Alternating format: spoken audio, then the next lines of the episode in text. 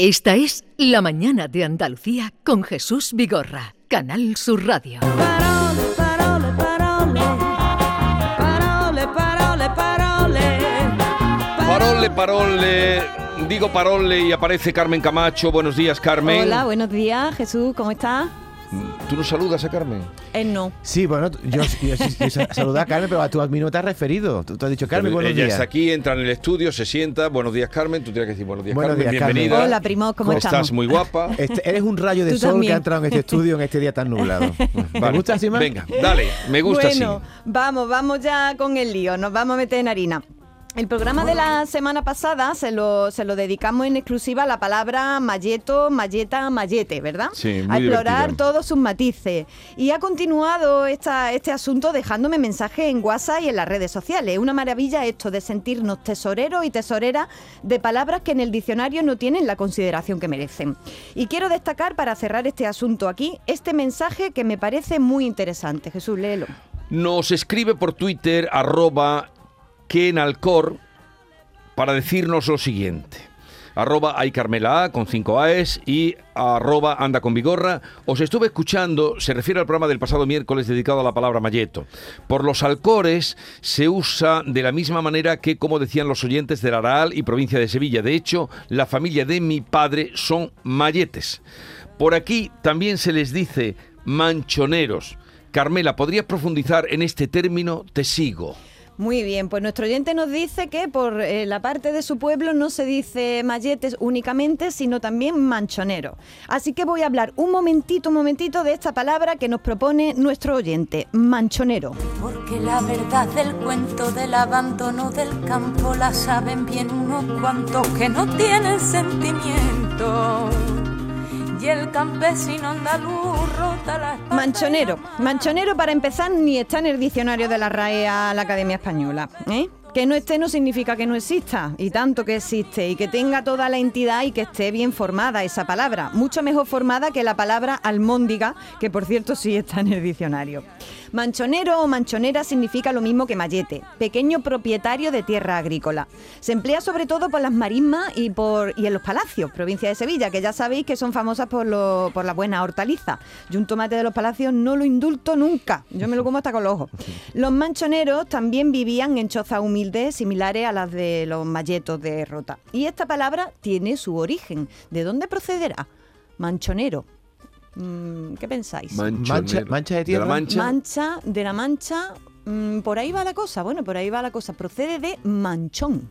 ¿Vale? Manchón sí que es una palabra que está en el diccionario. Y nos dice el diccionario que manchón es el pedacico de tierra en el que nacen las plantas muy espesas y juntas. Ajá. ¿Vale? Un manchón sería una parte espesa de sembrado. Ajá. También significa parte de una tierra de labor que por un año se deja para pasto de ganado.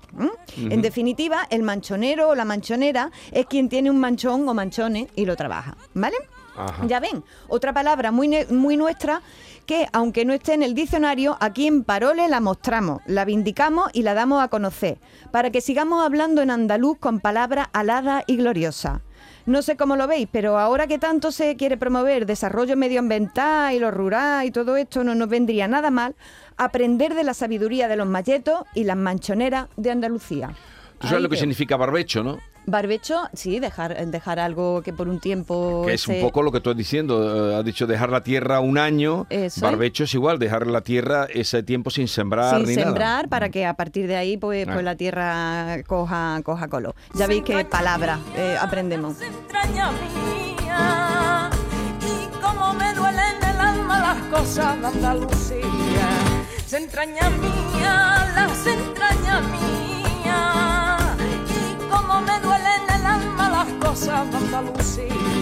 Ahora, giro total de guion, Jesús. Os traigo una palabra de esas que usan ahora los modernos y las culturetas, eh, como de treinta y tantos, y otras gentes que hablan así como gustándose. Yo al menos he tenido que ir a consultar qué significa esta palabra que usan a toda hora. Dicen, por ejemplo, pongo un ejemplo, no sé, es que esa chica es así como random. Random. ¿Lo habéis escuchado Sí, alguna mi- vez? Mi, hija lo dice mucho. Sí, ¿no? Random, yo no lo había oído. Random. Cuando hablamos aquí una vez de, la, de los- las palabras que usa la gente joven, usa mucho ese término. Sí, Random. random, raro, random. ¿no? Es la palabreja de moda. Vamos con No lo ella. he oído. Patata, patata, patata en la boca, patata en la boca, patata en la boca.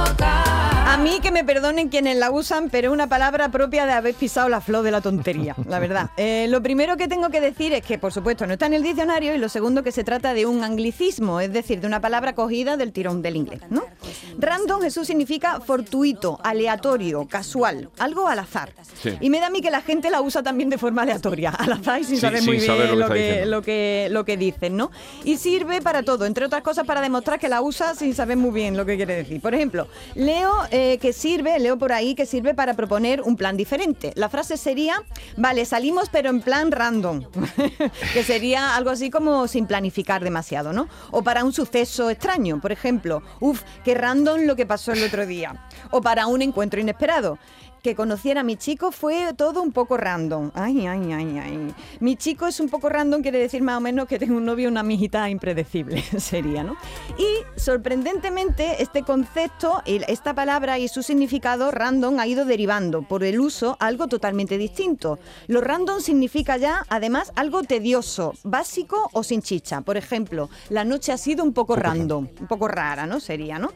En fin, no puedo dejar, Jesús, de dar mi opinión al respecto. ¿eh? La gente que dice a toda hora random, estuve en una fiesta muy random, allí solo había gente random, es auténticamente random. Qué ¿eh? manera de, de Osh, por favor, yo me, yo me pongo mal. constreñir el lenguaje, ¿no?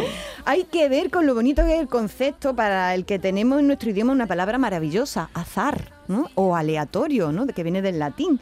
Y estamos derivándolo a una boutade totalmente novista, a una pamplina prepotente. ¿no? Desde aquí recomendamos eh, vivamente salir de las palabras que nos convierten en zombies lingüísticos. Dicho que Patata, patata, patata en la boca, patata en la boca.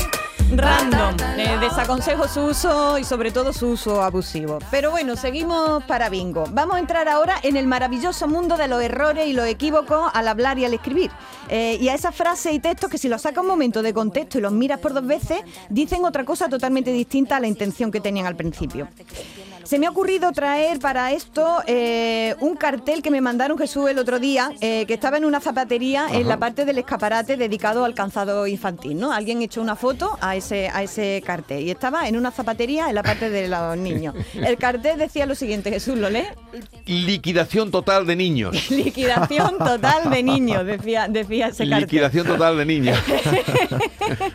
Claro, es lo que pasa por ahorrar mm, palabra en el cartel. En vez de decir liquidación total de calzado de infantil, dice liquidación total de niño. El cartel perfecto para Herodes, pero no para una zapatería, la verdad. Como en este cartel, a poquito que vayamos por la calle con una mirada curiosa, nos salen al encuentro un montón de palabras las más de divertidas y de, y de expresiones. Por ejemplo, una funeraria que se llame funeraria moral, que lo pone allí en el cartel, a mí me hace pensar sobre, sobre la crisis de sentido, de valores, la muerte de la ética, ¿verdad? Funeraria moral, ¿no? Yo le haría una foto seguro.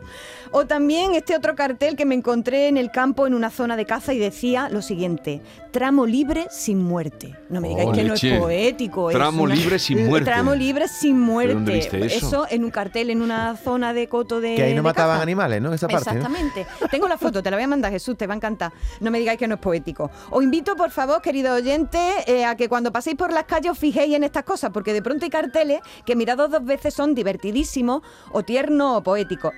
Si me los mandáis además, los podemos comentar aquí, me encantaría, la verdad. Muy bien. Pensando en todo esto, me he acordado de una tapa que leí un día en una, pizar- en una pizarrilla de un bar de Triana eh, en mi calle. Decía lo siguiente, queso de oveja vieja. Lo repito, queso de oveja vieja. Sin duda, el camarero había hecho, se había hecho un pequeño lío, ¿verdad? Era queso viejo, ¿no? Claro, él quería decir queso viejo de oveja, pero la criatura puso queso de oveja vieja, que es una cosa muy distinta. Yo el queso de oveja, el queso viejo de oveja me lo como, pero el queso de una oveja vieja me lo voy a Hombre, la pensar. palabra viejo se puede poner ahí, queso de oveja viejo. Ahí sí se, se puede poner la palabra, pero en claro. masculino. En masculino, Claro, que, queso que lo, que, lo, que lo distinguiríamos, ¿no? ¿Qué ha pasado aquí? Se trata de, una- de un error muy común que consiste en trastocar el orden en la frase y entonces atributos que corresponden a una cosa se la damos a otra, ¿no? Lo de viejo era para el queso, no para la oveja. ¿eh? Vamos a ver algunos ejemplos más como este. Eh, leo los siguientes carteles eh, que están sacados de la realidad. Jerseys para niños de lana. Qué bonito. Camas de matrimonio de bronce. Anda. Eso no lo separa nadie. Eso matrimonio de bronce. Y otras sillas para niños plegables. Me encanta, yo quiero un niño plegable. A mi sobrino lo quiero plegable. Sillas para niños plegables. Bueno, pues lo explico de nuevo. Lo que ha pasado es que eh, hemos dado, con el orden de la frase, hemos puesto el atributo que corresponde a una cosa a otra, ¿no? Jersey pa- son jersey de lana para niños, Claro. no jersey para niños de lana, que me encantan también los niños, los niños de lana. Moraleja, cuando hayan escrito algo, reléanlo después para, para ver si hay un, hay un problema de sintaxis o una coma mal puesta y acabéis liando la parda, como pasa aquí de una forma preciosa, ¿no? Silla silla para niños plegables. Maravilloso. Como dice uno de mis poemas, pasa lo siguiente. Dame de beber, amor, no es lo mismo que dame de beber, amor. La primera frase me quita la sed. La segunda me la da. Dame de beber, amor. Una coma, las comas son importantes por algo, ¿eh? no están ahí de adorno. En fin. Los ejemplos que he leído, Jesús, los he extraído de uno de, de mis libros favoritos que se llama Poemas plagiados de Esteban Peikovich. Este escritor lo que hace eh, es que va por ahí por la calle mirando y va por los periódicos mirando y va viendo cosas que hay por ahí por la realidad que de pronto tienen algo que si lo saca de contexto Bueno, hay cada dicen cosa. otra cosa. Hay cada cosa. eh, en los titulares de prensa con B. Almeda que se encarga, que se alarma cada día de Sí, los. sí, de- como sí. hacen los periódicos. Y, y, esto es imposible, esto es incomprensible. Voy a traer algún día una muestra. Pues lo que muestra. traigo, que yo lo considero un poema, vamos a llamarlo así, eh, en realidad es una factura. Es una factura eh, que un albañil que le decían de apodo Potriquín, en 1931 hizo unos chapus en la iglesia de, Villafranca del Bierzo y eh, esto que voy a leer, que parece un poema, es, son los detalles de la factura, que costó el- la obra 314 pesetas, ¿vale? Lo voy a leer y me decís si es solamente una factura o tiene un poquito de poema. Le doy lectura.